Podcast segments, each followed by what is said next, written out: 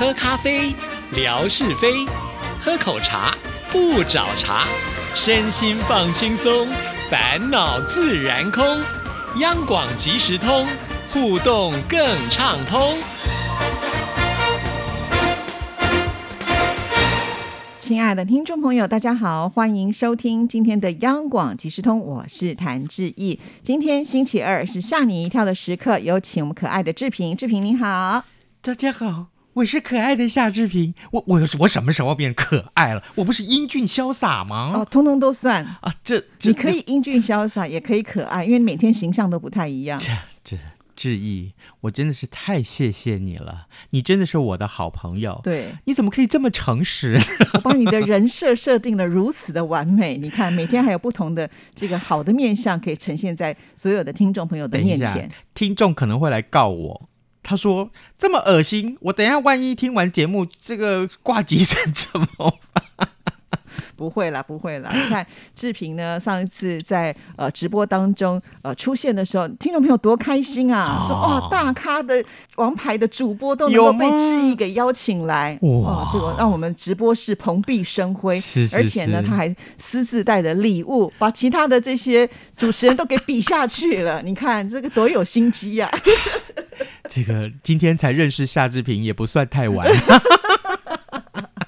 那！不过呢，我们的听众朋友都很开心，因为礼物越多越好啊。是真的，哎，我现在才知道，原来原来你每次开直播，天哪，那人数真是满坑满谷哎，那当然喽，一定要这样啊！难怪人家说你是央广一姐，而且呢，我没有一哥，你这个话真的是说的奇怪，你重点不是前面的一姐，是后面的一哥。你明明知道，每次我都说你就是我们新闻部的一哥。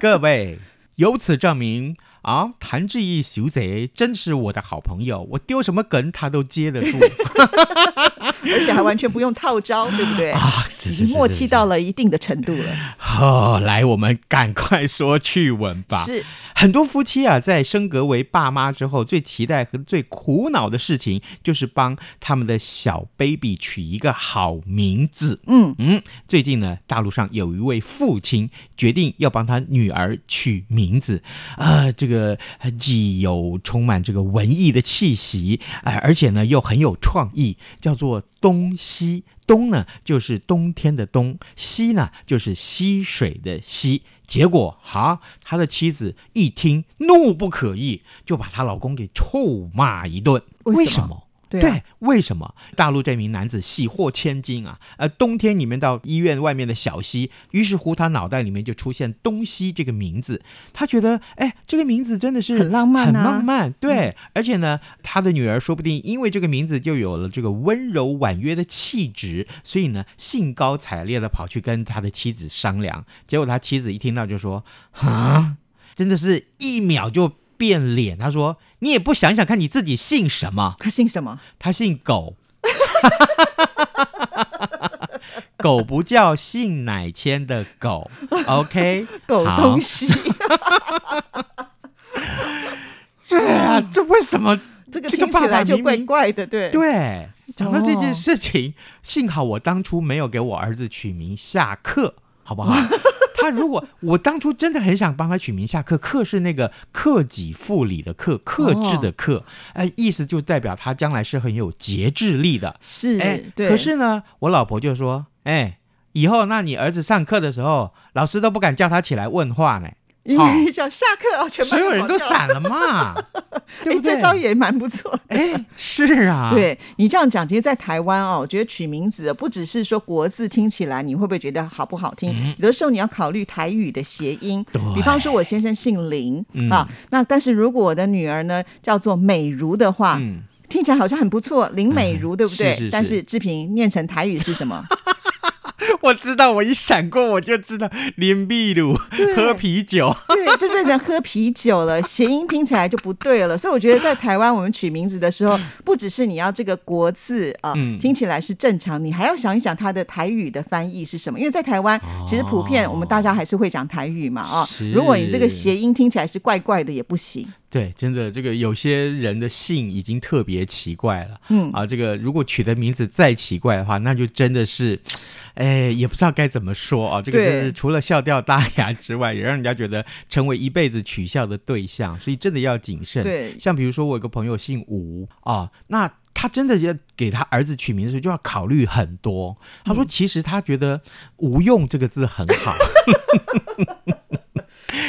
真的，他跟我说他很想给儿子哈、取名叫吴用，可是不行，他爸爸也反对，他妈妈也反对。然，要是我也反对啊。对啊你这样不是诅咒小孩子以后什么都不会？可是，哎，如果这个孩子啊，就是天生呃是聪明的就可以了。如果他这个虽然平生无大志，但是一辈子过得这个呃平平安安，那也不是很好吗？总是怪怪。其实我觉得姓吴啊，真的是嗯不太容易取名字。对我们举一个例子，大家都很熟悉的文哥，啊对，吴瑞文听起来是不是很厉害？是是是？但是呢，我们的纯哥呢就出了一道谜题，让他这辈子都翻不了身。啊，对，就叫做什么？老人不读书，呃，这叫什么呢？就是因为“无”这个字就是。没有的意思嘛，哦哦，那瑞呢，当然指的就是这个寿命很长喽，是啊、那文呢，当然就讲的是学问，所以老人不读书，讲的就是吴瑞。文啊。这题我们所有的听众朋友都知道，他也翻不了身。哦，原来如此。是的，哦是的。那还不如我弟弟帮他儿子当初取的名字好了。什么名字？想要帮他取名字叫下饺子。我们全家都爱吃饺子啊，对不对？叫下饺子多亲和呀！哦啊，我觉得姓夏的名字也不好取，也不容易取，哎，是，其实我原来还有另外一个想法，嗯。呃，这个想法也跟我爸爸讨论过，我爸爸就觉得怪怪的，就是我想帮我的这个呃儿子取名叫夏秋冬，哦，对，秋冬啊，秋天跟少了冬春天也不行啊。哎，对啊，他就觉得很奇怪，说，可是夏秋冬这个名字实在太好记了，是，像对不对？其实很多姓夏的小孩的名字叫什么下雨、夏天啦，对对对哦，或者是下雪啦哎，都有人取哈。哦对，对耶，好，但是下课，但是从来没听过，就是。好，另外我们再来看这个趣闻，现代人找到真爱的方法，那真是五花八门啊。最常见、最传统就是相亲。嗯，好，这个谭志毅小姐，你坦白老实的说，你有没有相过亲有啊，啊？真的？真的啊。我以为你是不用相亲，你长得这么漂亮，应该是很多人追你，根本不需要相亲啊因为啊。很多人推荐跟介绍啊，那有的时候不好意思哦就不得不去啊啊，是对所以都没有成功。所以你跟你老公是自由恋爱成功的，对，就自己认识啦。啊那相亲的对象。就是等于说有点像是人家呃推荐说啊这个男的不错啊，你去看看啊。嗯那你知道有些就是长辈都很很热情啊，嗯你不可能完全拒绝啊。哦，对啊了解。我呢，曾经有人找我要去相亲，可是我非常非常的反对，所以呢，当时我就立刻言辞拒绝。那也是因为说那时候我已经有女朋友了。哦，对了，对对对，嗯也就是现在的老婆啦。是是是，哎你每次都要这样强调。哎这个时候不表白怎么可以呢？啊、没有啦，我要说的这个趣闻是说，日本啊有这么一台结婚对象贩卖机，一次贩卖三十个相亲的对象的资料，哦，消费者只要花日币一千块钱，那相当于新台币两百二十三块钱，就可以有机会找到真爱。真的在是日本什么都有，贩卖机贩卖居然这种资料也有。哎，这在台湾可能违法哎，违反个资法、个人资料机密保护法，对不对？可能要自己签志愿书吧。哦，对不对也对哦哦，在手机普及的时代，使用各类交友软体认识人跟谈恋爱。真的一点都不稀奇，很多的这个相亲的业者啊，这经营相亲所的这个业者也大开脑力，思考要怎么样吸引消费者到他们开设的店铺中寻找爱情。那前一阵子日本的这个就是呃，有网友啊推出了一张结婚对象贩卖机的照片，可以看到照片里面的这个贩卖机就好像跟一般的饮料贩卖机是一样的，但是呢，呃，它的内容物就是在贩卖机里面啊，这陈设的这个要贩卖的资料啊、照片啊，却是三十个相亲对象的资料。那白色呢，其实就是代表男性；粉色呢，就是代表女性。而女性的年纪从十六岁到四十岁，轻熟女啊都有。那男性是从二十七岁到七十二岁都有。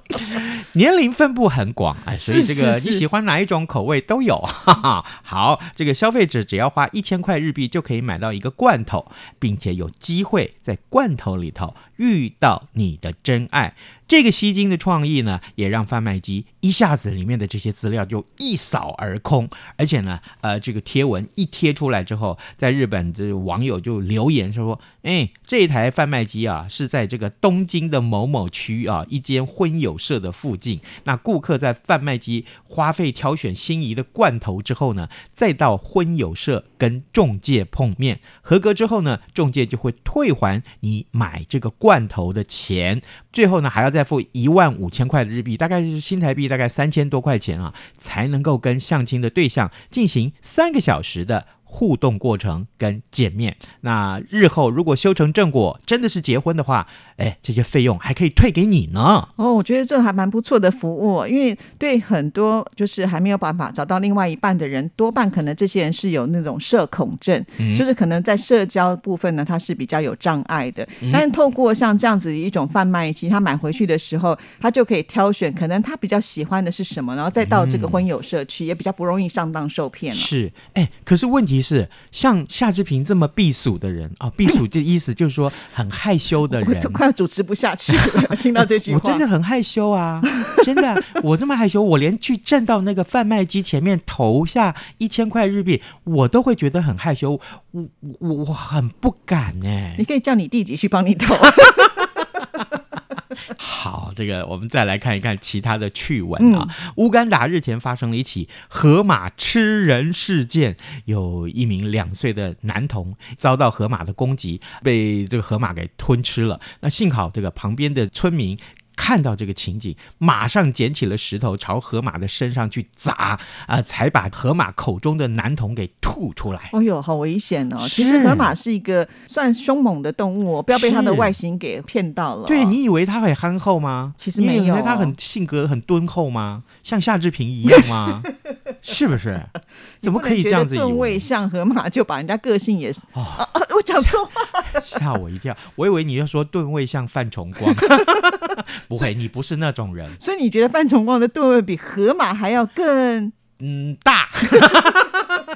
我我怎么考虑了一下？这个问题，不该犹豫的，呃，不该犹豫就很快回答才对啊，是不是？范崇光就想说，你们好好做央广即时通就好，每次他躺在旁边都中枪，对，这还好，我跟他交情很高，就表示啊。说他很可以开玩笑的人。对。但是我刚刚觉得，就是河马的皮它很厚，嗯所以你用这个石块去丢河马，还要真要大一点的，而小石头，我想它应该没感觉吧。是啊，嗯是啊，所以你看这个不管怎么样啊，呃，我听说了，因为最近我有朋友他是经营旅行社啊，嗯，他说最近那个呃去非洲的团也开始慢慢被人家重视，对，很多的那个民众他喜欢出国去玩，但是呢这些个。